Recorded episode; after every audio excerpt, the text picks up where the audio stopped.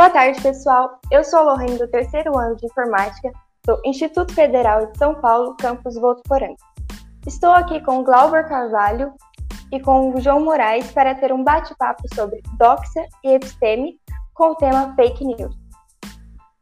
Oi, gente, boa tarde. Eu sou o Glauber, aluno do terceiro ano do curso de Informática do Instituto de Votuporanga também. Eu trabalho numa ONG de saúde mental, junto com outros psicólogos.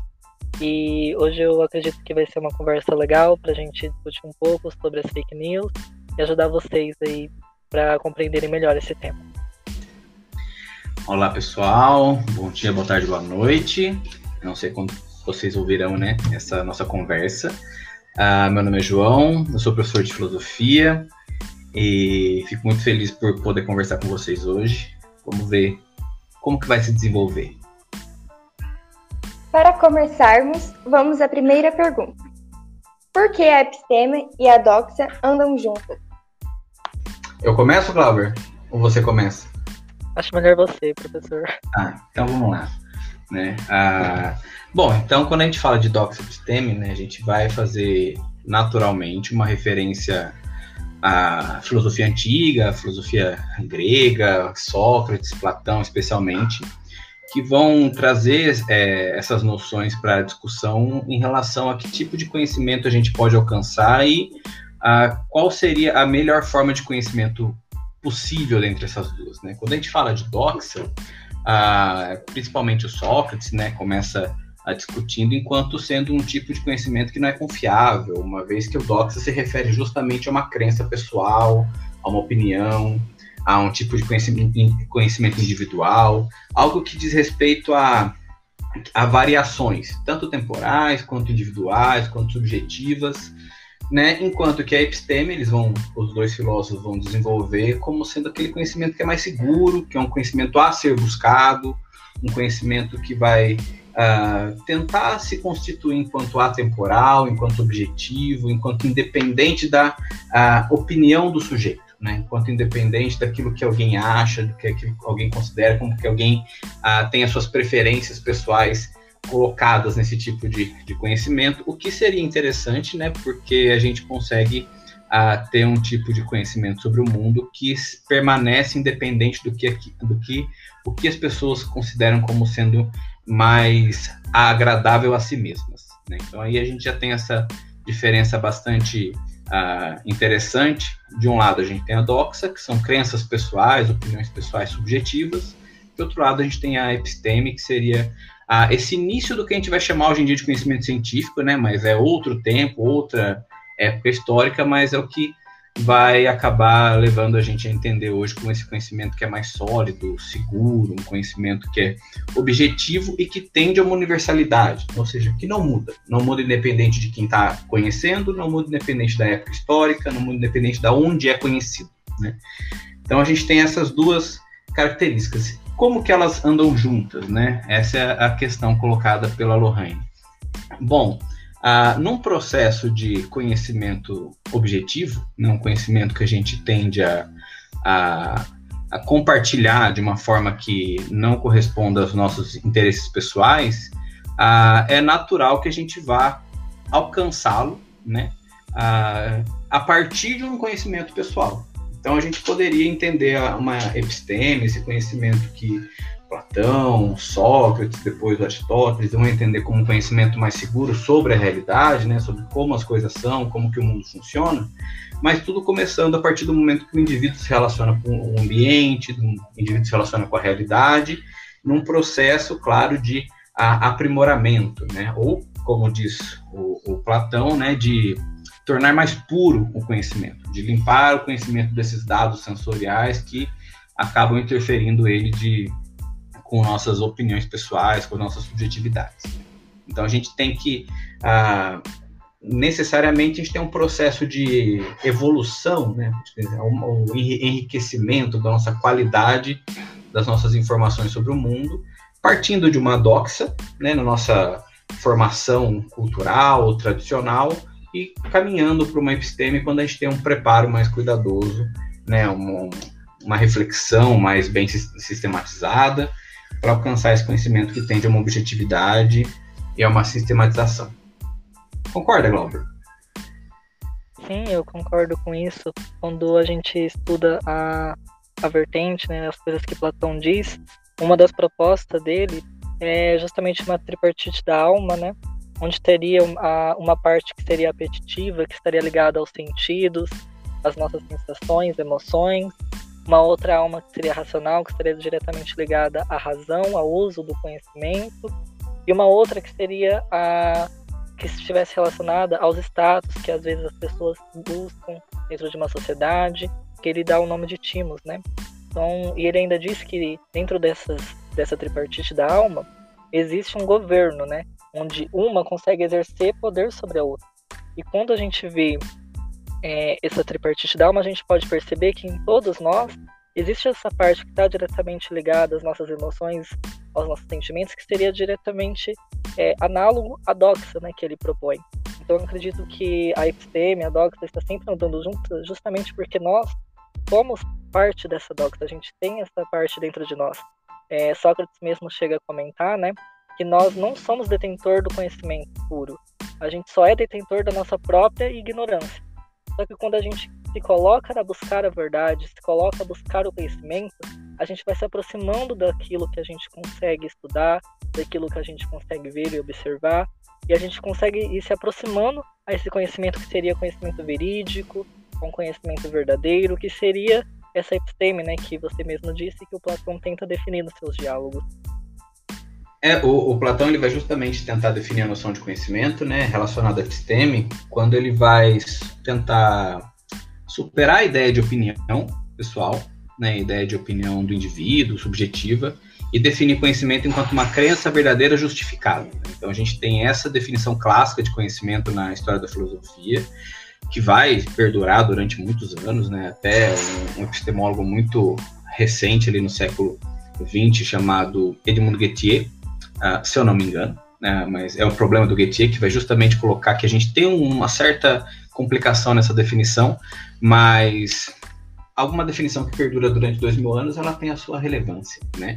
Então, a proposta do Platão é justamente propor esse tipo de conhecimento que seja uma crença, mas não uma crença só pessoal, né? Ela possa ser verdadeira, diga respeito ao mundo e ser justificada em um tipo de a estrutura de, de, um conhecimento seguro, né? Na, na, busca de superar essa opinião e buscar o que eles vão chamar de conceito, né? Que é esse conhecimento mais intelectual, mais reflexivo, uh, mais próprio, né? Como disse o Glauber, dessa alma reflexiva, né? Das nossas ideias, daquela, daquele conhecimento mais seguro e perfeito. Com isso, como o achismo prejudica as reais comprovações científicas? Bom, eu vejo que é importante a gente falar que hoje o brasileiro aqui no Brasil tem um desconhecimento muito grande com relação à ciência que é produzida no seu próprio território. Muitas vezes a gente vê é, os brasileiros conversarem, darem alguma notícia em Facebook e tudo mais, e eles não conseguem se afirmar com o conhecimento daquilo que é produzido aqui no Brasil. E isso torna, faz com que a ciência passe por um desafio muito grande, porque ela passa a ter que comprovar alguma coisa, sendo que ela mesma não é valorizada, não é reconhecida. E a Natália Pasternak, que ela é uma doutora em biologia pela USP, ela tenta explicar um pouquinho isso. Ela mesma diz que fazer um, a ciência num ambiente onde ela não é conhecida, não é valorizada, tornou um desafio muito grande.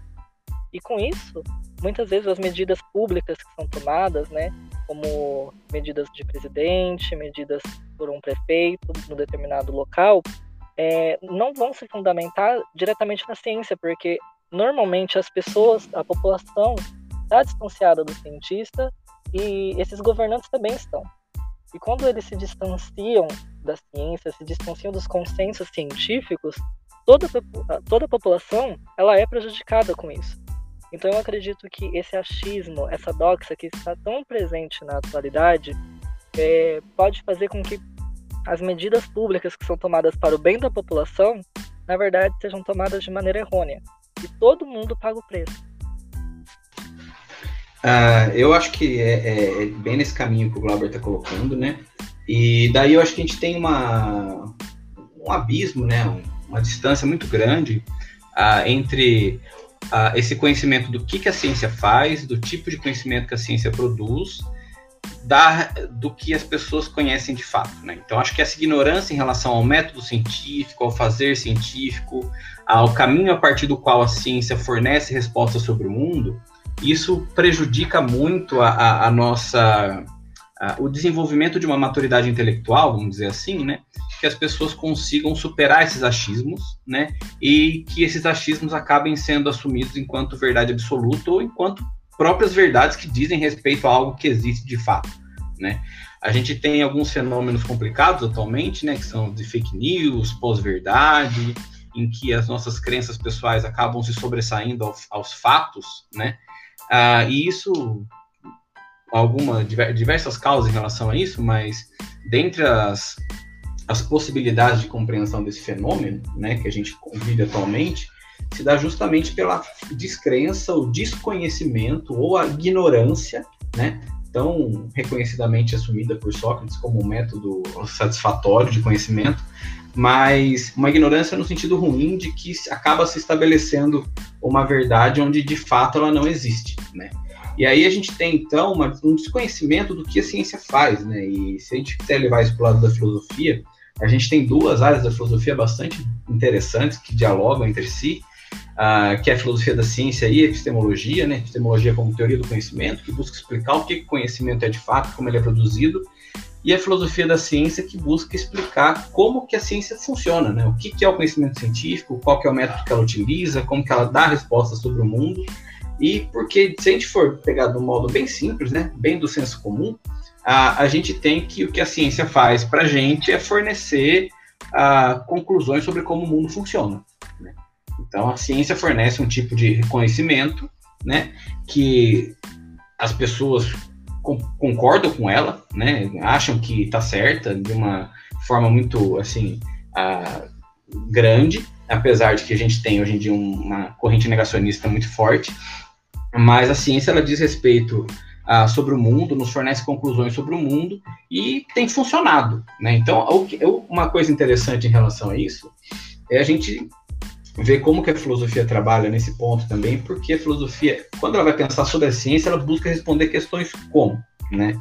Como o que, que a ciência faz, qual que é o método da ciência e por que, que a gente acredita nela, né? Por que, que as pessoas têm essa confiança gigante na ciência?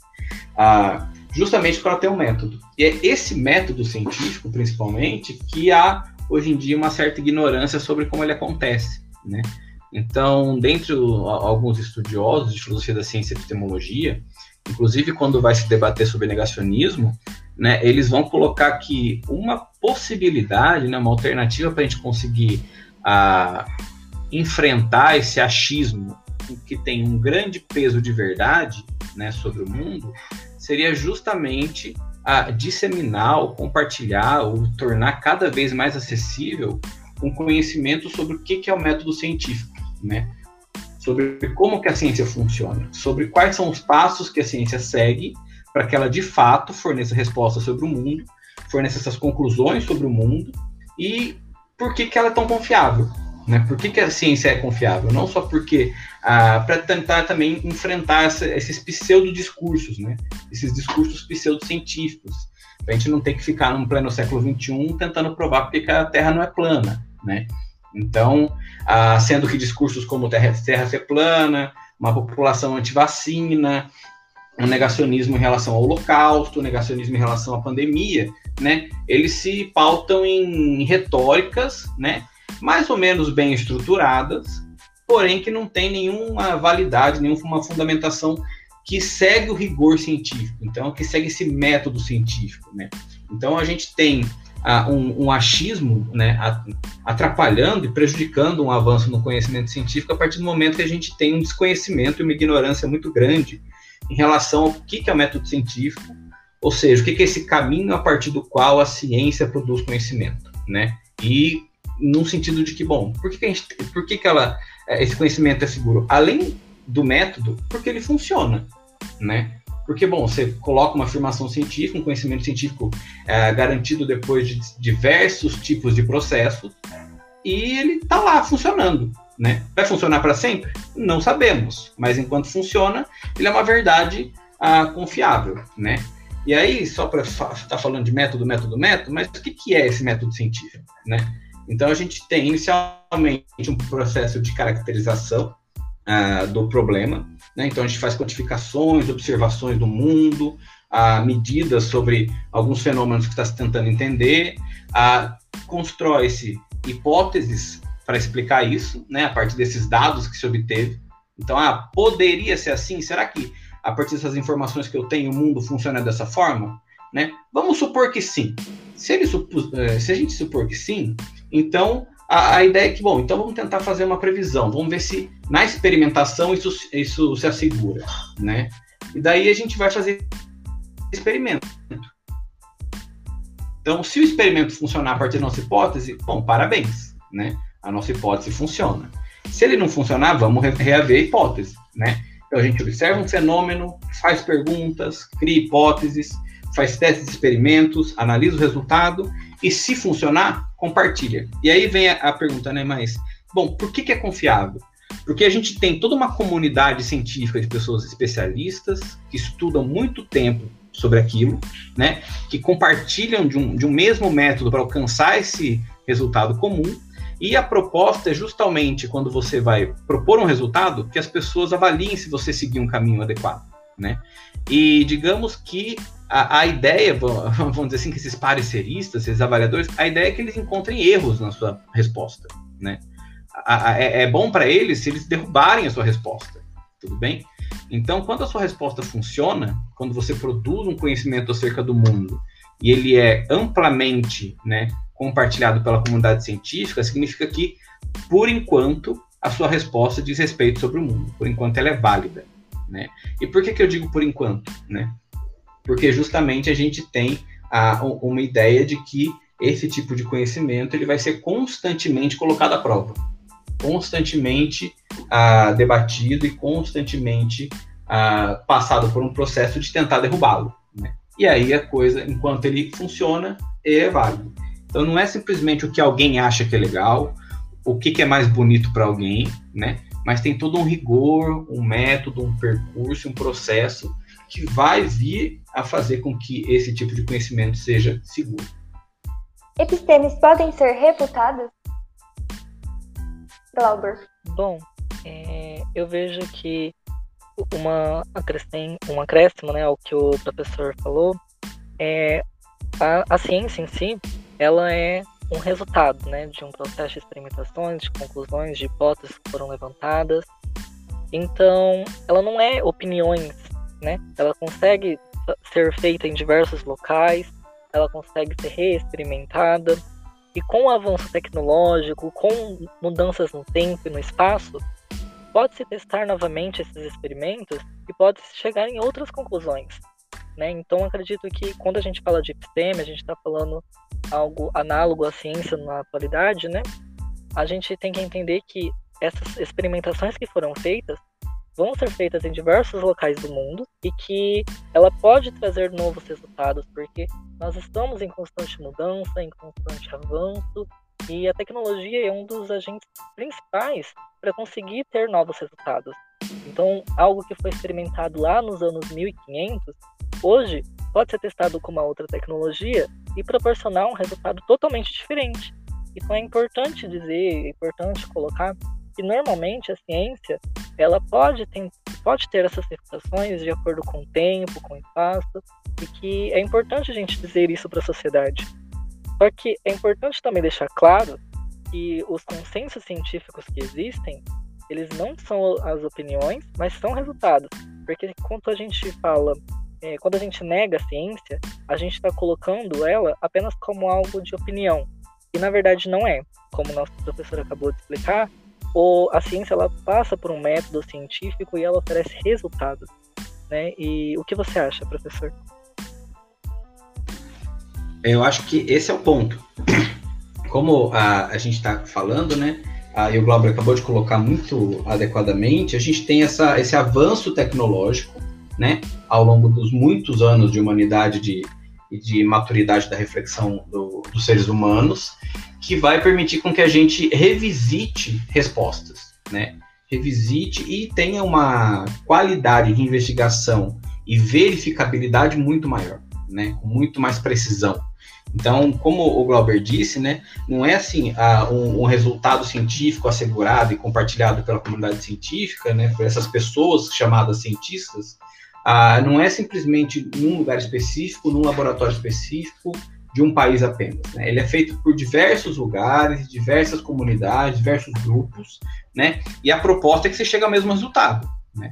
Então, se, enquanto você tem o mesmo resultado, o, esse tipo de conhecimento se assegura. Enquanto você permite, inclusive, essa, essa possibilidade de verificação, né, e esse é um ponto muito importante no conhecimento científico, o conhecimento científico produzido nesse método, né, ao respeitar o método científico, ele tem que tornar possível a verificação de outros pares, né, ou seja, por tentar essa objetividade, ah, então a gente consegue fazer com que ele possa ser reprodu reproduzido por diferentes pessoas em diferentes lugares. Enquanto ele se assegura, né, essa episteme, isso que a gente chama hoje de conhecimento científico, esse conhecimento que, que vai dizer, vai respeitar um sistema e uma objetividade em relação à realidade, ele se mantém. Mas o interessante também é que o próprio fazer científico, né, ele se coloca ah, como antidogmático. E o que significa isso? Né? A proposta do conhecimento científico é que ela justamente não seja assumida como verdade final, como verdade absoluta. A proposta do conhecimento científico é que ela é uma verdade enquanto ela se sustenta. Né? Ou seja, a, tem até um, um, um, filósofo bastante importante, né, bem conhecido, chamado Karl Popper, que ele vai justamente propor no seu tipo de desenvolvimento de filosofia da ciência, que a filosofia, a, a, ciência, a ciência vai ter um conhecimento que pode ser considerada científica quando ele permite a, a falseabilidade, né? enquanto ela pode ser tornada falseável. Né? Então, você vai ter ali não um conhecimento científico proposto e assumido como verdadeiro para sempre e por todos, ou seja, algo dogmático, mas sim algo que deve ser verificado e testado constantemente, colocado à prova, para ver o tempo que ele vai perdurando, o tempo que ele vai conseguindo sustentar suas respostas sobre o mundo. A partir do momento que essa resposta já não satisfaz, né, a gente vai ter o quê? A criação de novas hipóteses, a criação de novas teorias e o fornecimento de novas respostas científicas. E assim a gente tem a progressão do conhecimento. Assim a gente tem avanço, avanço do conhecimento. Né? Como a gente pode ver na física, a gente tem toda uma série de desenvolvimento de conhecimentos da física que veio depois do Newton. Né? Não parou ali na física newtoniana. Né? Explicou até um ponto. Depois a gente teve diversos outros tipos de descobertas, de tecnologia, etc., que foi aprimorando né, o conhecimento. E aí a gente tem dois tipos: ou ele vai se tornando cumulativo, né, ou ele é substituído por um conhecimento melhor mesmo. Mas é sempre assim, colocado à prova. Então é, é muito importante que a gente tenha aqui o conhecimento científico ele não é uma verdade absoluta, última, final e acabada. Ele é revisitado, reexperimentado colocado à prova e vai ser seguro, confiável enquanto dura, né? enquanto ele se sustenta. E por que a doxa está tão ligada às fake news? João. Bom, a doxa está ligada a fake news justamente porque as fake news elas se apegam muito ao nosso aspecto subjetivo de construção de conhecimento, né? O nosso aspecto emocional de construção de conhecimento. Então é interessante, né, inicialmente, a gente entender que as fake news, eles não são umas notícias falsas, né, como a gente pode a, traduzir diretamente, a, enquanto notícias mentirosas. Né? Não é mentira, fake news não é mentira. Ele é uma verdade distorcida e editada para que ele se encaixe em uma possibilidade de resposta, vamos chamar assim, né? Como se tivesse uma edição, né? Então elas são notícias que elas aparentam ser verdadeiras e que poderiam ser verdades, né? Por isso elas se mostram confiáveis, porém não são, né? Então elas são descontextualizadas, elas são ali justamente, como se diz, manipuladas. Então as fake news elas são manipuladas para que você desperte um certo apego emocional em quem recebe essas fake news. Então é, é muito comum, é, especialmente em relação à disseminação, compartilhamento, viralização e como elas ganham força, que é justamente pelo aspecto emocional das pessoas. Né? Não é pelo aspecto de verificação, não é pelo aspecto de cientificidade, não é pelo aspecto da dúvida. Né? A fake news ela ganha força justamente diante de um mecanismo que a gente tem hoje em dia tecnológico de comunicação de massa da internet, né? Ah, mas também porque ela agrada quem recebe, né? Ela agrada certas comunidades de pessoas que a partir do momento que ela recebe uma fake news, ah, ela dissemina. Então a gente sabe, né, que boa parte das pessoas recebem as fake news e simplesmente compartilham de imediato, sem verificar, sem comprovar, sem buscar saber, né, se elas realmente correspondem à realidade ou não. Né? E assim, não correspondem, né? Esse é o problema. E, é, e aí, junto com isso, né, a, a gente tem a, a a X, nessa opinião fundamentada em fake news, que a gente vai ter um outro fenômeno gerado a partir disso, que é justamente da pós-verdade. Né? E aí é um fenômeno um pouco mais complicado ainda que o das fake news, né? que diz respeito ao quê? Né? As pós-verdades são, segundo o dicionário de Oxford, eu confesso que eu tenho a minha cola aqui, tudo bem? ela vai dizer respeito justamente às circunstâncias, né, nas quais os fatos objetivos têm menos influência em moldar a opinião pública do que apelos à emoção e crenças pessoais. Então, olha que interessante, né? É justamente isso.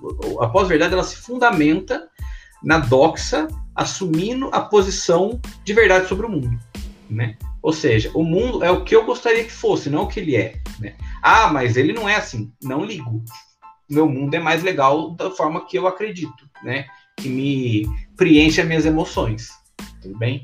E então a gente está lidando agora com essa construção de realidades subjetivas, né? Confrontando aí, chegando a, a, a esse embate em relação ao que o mundo é, tal como ele é de fato, né? A, a, gente tem uma, uma situação atual em que fatos não são suficientes para dizer sobre o mundo.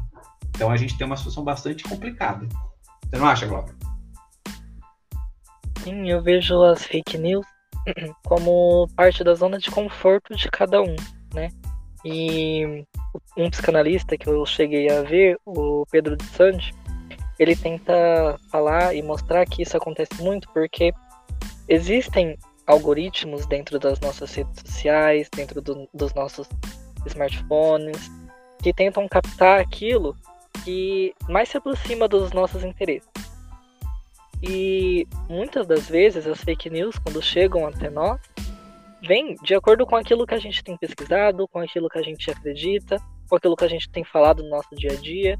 E quando isso chega para alguém, muitas vezes as pessoas não se interessam em pesquisar se é verdade, se é real aquilo, e acabam se colocando como se aquilo fosse verdade, porque satisfaz aquilo que ela acredita satisfaz aquela crença individual de cada um.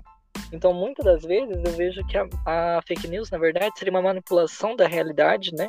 Porque muitas vezes ela tenta se aproximar da ciência, justamente porque a ciência tem esse papel de confiabilidade como lugar fidedigno uma busca para respostas, né? Quando a gente estuda, por exemplo, a gente não vai em qualquer local para pesquisar alguma coisa para escrever. A gente procura algo em livros, algo em artigos, na ciência, para a gente conseguir dizer que a gente é, chegou num lugar onde a informação é realmente verdadeira, né? E uma antropóloga da USP, ela chega a explicar um pouquinho como que essa ciência se tornou algo tão confiável, né, nos dias atuais.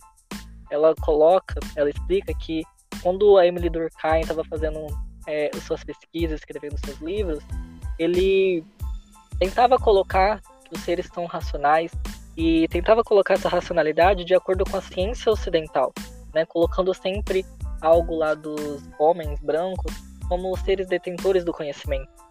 Então, muitas das vezes, antes de julgar alguém como racional, antes de julgar uma cultura como racional, é, se passava por esse, por esse crivo das características da ciência ocidental. E isso se perdurou por até hoje, até os dias atuais, porque um dos sociólogos é, que ela citou, que se chama Ramon Gosfogel, ele fala sobre quatro tipos de epistemicídios. Seria um homicídio dentro do conhecimento. De imediato, ele, ele cita o primeiro um primeiro genocídio e epistemicídio, o um massacre feito com judeus e muçulmanos através da reconquista da Península Ibérica pelo povo europeu. Quando eles fazem isso, eles estão tirando parte de uma cultura de determinado local, eles estão tirando o conhecimento produzido, tanto é que naquele contexto de reconquista, eles chegaram nos territórios e eles queimaram bibliotecas, queimaram livros, que são prejuízos incalculáveis, né? Não tem como dizer como que aquilo conseguiu prejudicar e como que aquilo é, acabou tirando muito conhecimento do mundo, né? E já no quarto é, epistemicídio, para não se alongar muito, houve um massacre de mulheres da Europa. Por que fizeram esse massacre das mulheres?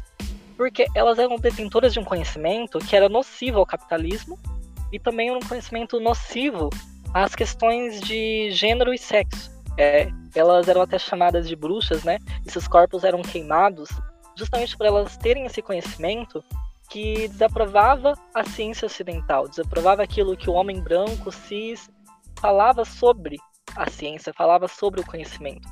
E quando a gente deixa de questionar essa ciência ocidental, a gente está fazendo com que ela se perdure na sociedade como algo que a gente vê como fundamental, vê como algo digno de verdade, e a gente dá uma confiabilidade tão grande a eles que tudo passa a ser verdade quando a ciência ocidental, a ciência que nós estamos acostumados, diz. E as fake news se apropriam dessa confiabilidade da ciência para tentar se aproximar. As, as pseudociências normalmente também fazem isso, elas tentam usar instituições renomadas, estudos já feitos anteriormente, para conseguir se manipular em prol dos seus benefícios pessoais e disseminar essas ideologias errôneas para que a população que não tem, é, às vezes, acesso ao conhecimento e também não tem essa disposição de verificação da realidade, se fique manipulado junto com essas informações e passam a acreditar que aquilo é verdade, porque estão nessa zona de conforto. As fake news, eu acredito que sejam produções, na verdade, para que o povo quer ouvir, né? Então, eu acredito que as fake news estão muito ligado a, a essa parte de trazer informações que os indivíduos da sociedade querem receber, né? E eu acredito que você, professor, possa falar um pouquinho mais sobre isso agora. Ah, não, a gente tem justamente o impacto tecnológico em relação a essa construção do que as pessoas gostariam de ouvir e ouvem, né? Justamente por causa desse processo dos algoritmos, igual você disse, né? Nossas redes sociais, nossos buscadores, mecanismos de buscas. A nossa internet, ela não é, é, é como se diz, 100% transparente, né? Ela, ela opera a partir de filtros filtros que se adequam justamente a partir do nosso uso em relação a essas tecnologias, né? Então, as nossas preferências necessariamente influenciam naquilo que a gente vai ter acesso nessas tecnologias. E justamente por quê? Porque a tecnologia ela não é assim o, o mundo fantástico da, da, Alice, né? Ela é um, uma empresa. Então a gente esquece às vezes que Google, Facebook, eles não são a internet, eles são empresas, né? E eles gostariam que a gente ficasse a maior parte do tempo navegando neles. Então, quanto mais tempo a gente está ali, mais informação pessoal a gente fornece, mais eles têm acesso a uma organização, padronização, uma operacionalização para dá para gente, a partir daquelas informações que a gente forneceu, e aí aquele ambiente vai ficando amigável, amistoso e, e, e, prazeroso, né? Então a gente vai passando mais tempo ali, aquilo vai dizendo respeito ao que a gente gostaria. E a mesma coisa se dá quando a gente pensa que o nosso conhecimento do mundo, né, nossas verdades sobre o mundo, se constroem hoje em dia, a gente pode até, é, sem muito exagero, dizer que o que a gente conhece do mundo é o que acontece na internet, né? São as informações que a gente obtém na internet né? Seja por Facebook, por Twitter, ah, pelos grupos do WhatsApp, pelos mecanismos de busca, e isso vão, vão estão diretamente relacionado com as nossas preferências. Então, vai aparecer mais do que a gente gosta, né? Do que a gente quer ouvir. Vai aparecer coisas que concordam com o que a gente não gosta, né? E não vai aparecer aquilo que diz algo contrário ao que a gente gosta. Né? Então a gente tem aí dois fenômenos bastante interessantes que são chamados de filtro bolha e câmara de eco. Então a bolha te isola do que é diferente da sua, do seu conhecimento, da sua parte, do seu, da sua episteme, né? E a, a câmara de eco reverbera aquilo que você gosta. Então você não tem contato com o diferente e você tem cada vez mais aquilo que te agrada. Imagina como que isso funciona com o tempo, né? Ao longo do tempo a gente vai enrijecendo as nossas crenças do mundo, nosso conhecimento, nossas opiniões, aquilo que nos agrada. Isso vai ficando cada vez mais rígido. E aí o que acontece? A gente pode se deparar com um fato e aquilo não ser suficiente para quebrar nossa crença. Né? A gente pode se deparar com fatos do mundo e aquilo não ser suficiente para uh, ah, demonstrar para a gente, né, para provar para a gente que a nossa opinião está errada, certo? E aí a gente acaba caindo em, em, falácias do pensamento, né? Em falácias do raciocínio, ou seja, um raciocínio equivocado. E um muito conhecido em relação a, a esse cenário é chamado de falácia de indução preguiçosa, né? Que você consegue provar por A mais B, fazer a, a, a pessoa, o interlocutor, acompanhar o seu raciocínio e na conclusão ela fala assim: ah, mas eu não acho. Não acho, não. Né? A gente pode, por exemplo, falar que a gente tem um governo que é responsável por diversas causas, né, de um, um genocídio epistêmico, é, epidemiológico, provar, mostrar lá por A mais B os passos, mas no final fala, ah, não, mas não é não, não é não, não, não é assim que acontece, né? Ah, um exemplo é, interessante que tem, básico, né, que é assim, por exemplo, Hugo teve 12 acidentes nos últimos seis meses, mas ele insiste que é apenas uma coincidência que não é culpa sua. Tudo bem? Então você tem ali a prova evidente, o fato evidente, mas a conclusão não se segue porque a pessoa não quer. Então você tem essa indução preguiçosa, né? essa inferência que você tira dos fatos, mas não concorda por quê? Porque ali, o seu apelo emocional, a sua crença pessoal sobre o mundo, ela está muito rígida, ela está muito dura, ela está cristalizada. E por quê? Por causa das tecnologias. Né? Não por causa das tecnologias, mas é por causa dessa, dessa enxurrada informacional. Não que isso não existisse antes, né? Mas agora, com essa enxurrada informacional, é muito maior o impacto né, que a gente tem das coisas é, da realidade. Então a gente acaba chegando nessa situação que, como o Glauber disse, né, a gente tem essa dificuldade em, em desenvolver, em conseguir enfrentar uh, essas opiniões, essa doxa, uh, diante das fake news, diante do, da realidade, diante do conhecimento científico. Por que as pessoas não verificam essas notícias recebidas e por que criam fake news? Bom, eu acredito que é, é aquilo que o professor acabou de falar mesmo, né? Porque normalmente a internet, quando ela se iniciou, quando ela foi disponibilizada para todos, ela era, ela vinha com o intuito de ser um local de comunicação, de fazer um enxugamento da, da distância entre as pessoas, né? Uma pessoa aqui do Brasil conseguiria conversar com alguém lá da Ásia numa boa e poderiam bater um bate-papo e seria um convívio com as diferenças de culturas, seria uma relação é, intercultural, então seria algo bom para o desenvolvimento das pessoas, né? Seria algo para elas crescer individualmente e elas terem um contato legal com as diferenças que existem, né? Mas a gente vê hoje na atualidade que com esses algoritmos, com esses avanços tecnológicos, a internet tem se tornado um local não democrático. Porque hoje, conviver com o diferente na, nas redes sociais, na internet, é quase impossível, porque a gente passa por diversos filtros para que a gente consiga conviver apenas com aquelas coisas que nós gostamos, com pessoas que têm as mesmas opiniões que as nossas. Isso instaura na sociedade uma cultura de negação a diferença. Então a gente acaba fazendo com que é, as pessoas não consigam se relacionar no cotidiano, principalmente com as pessoas que se diferenciam das suas opiniões, não consegue ter um, um diálogo, uma conversa com as pessoas que não possuem a mesma opinião que a sua. E isso faz com que a gente se torne até mesmo um pouco mais narcisista, né? Porque a gente quer que as pessoas tenham as mesmas opiniões que as nossas. E isso faz com que a gente acaba é, criando mais é, preconceitos direcionados às pessoas, né? O racismo passa a crescer mais, é, a homofobia e é importante que as pessoas passem a ter essa visão de que o que elas estão fazendo, de certa forma, está levando ela a, a se manipular por uma sociedade mais injusta, para que elas possam, a partir disso, mudar essa realidade, né? Só que elas normalmente não passam a verificar as informações, não passam a verificar as notícias que vêm até ela, justamente porque é, as fake news normalmente falam aquilo que a gente quer ouvir, né? Como a gente já comentou aqui. A Fiocruz mesmo, ela mostrou numa pesquisa feita em 2020 que a maioria das informações relacionadas ao Covid-19 estavam é, que estavam circulando na nossa sociedade e que eram fake news estavam usando o nome das instituições que são renomadas, né? A, a Fiocruz mesmo, a Unifesp, e isso passa uma visão da pessoa que recebe essa notícia de que aquilo é verdadeiro. Só que na verdade não é, porque as pessoas manipularam aquela informação para se adequar às suas próprias ideologias, né? Para trazer benefícios próprios. E ela a Fiocruz ainda mostra nessa, nessa pesquisa que a maior, é, o maior local de disseminação das fake news no Brasil é o WhatsApp, são os grupos do WhatsApp.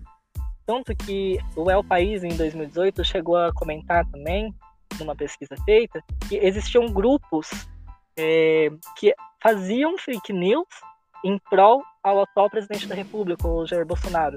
Então eles pegavam informações que chegavam sobre as eleições e manipulava aquelas informações para disseminar para a população. E só que isso também não chega apenas ser é, para as pessoas que são bolsonaristas, né? Porque muitas vezes o próprio presidente Bolsonaro também passou por fake news. Então a gente vê que na nossa sociedade existe uma uma cultura de criação, de manipulação das informações para se adequar às suas ideologias individuais, né?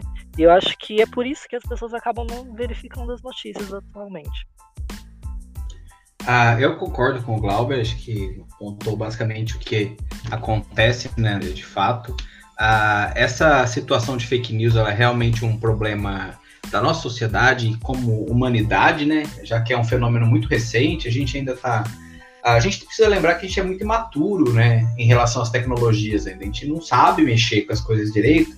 E, e uma prova disso é que, se eu não me engano, foi em 2015, saiu uma pesquisa sobre. Uh, perguntavam para as pessoas se elas sabiam, né, que a internet, que a, as informações que chegavam até as pessoas, até elas, uh, passavam por um filtro, né?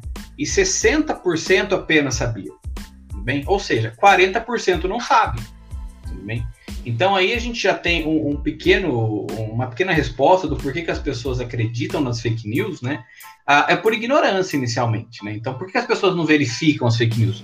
Porque inicialmente, para boa parte das pessoas, ah, aquilo é tá certo, né? É, é como as coisas acontecem, não tem essa essa situação, né, em relação a não é necessário verificar.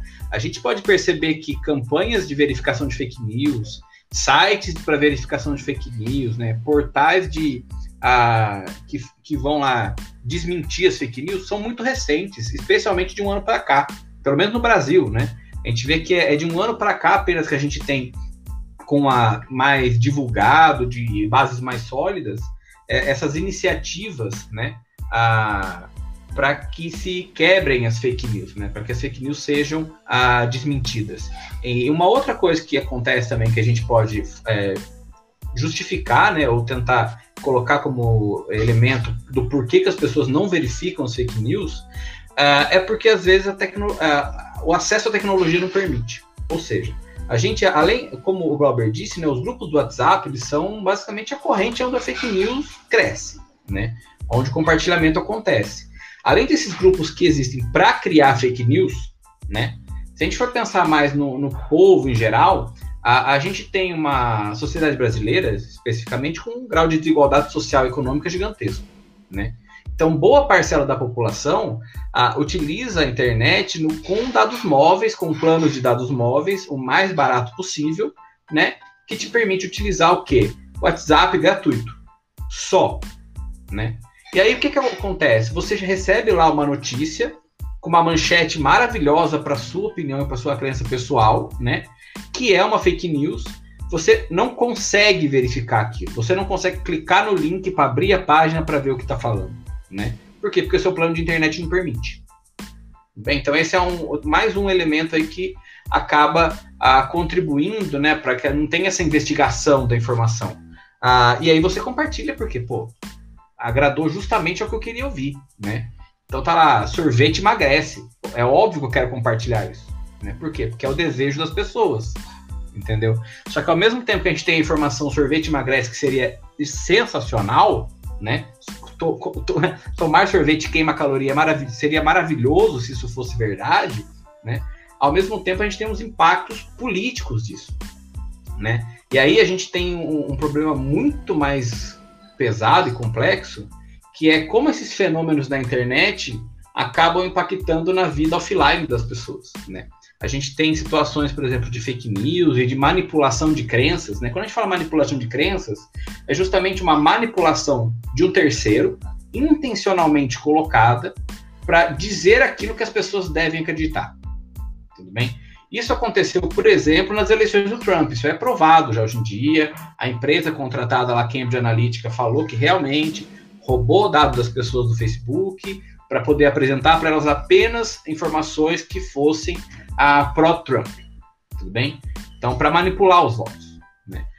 Por acaso, a mesma coisa aconteceu no Brasil. Por acaso. Né? Então, o mesmo tipo de empresa, o mesmo tipo de idealizador político, né? que é o Steve Bannon. Né? Então, a gente teve o mesmo tipo de fenômeno. Né? Se você for buscar lá em reportagens, notícias, que foram veiculadas na época lá das eleições no Brasil, você vai ver que teve invasão de é, roubo de dados de Facebook, roubo de números do WhatsApp, de dados de, de usuários, né? E por acaso, ao mesmo tempo, essa corrente massiva e enxurrada de fake news divulgada, né? É interessante, né?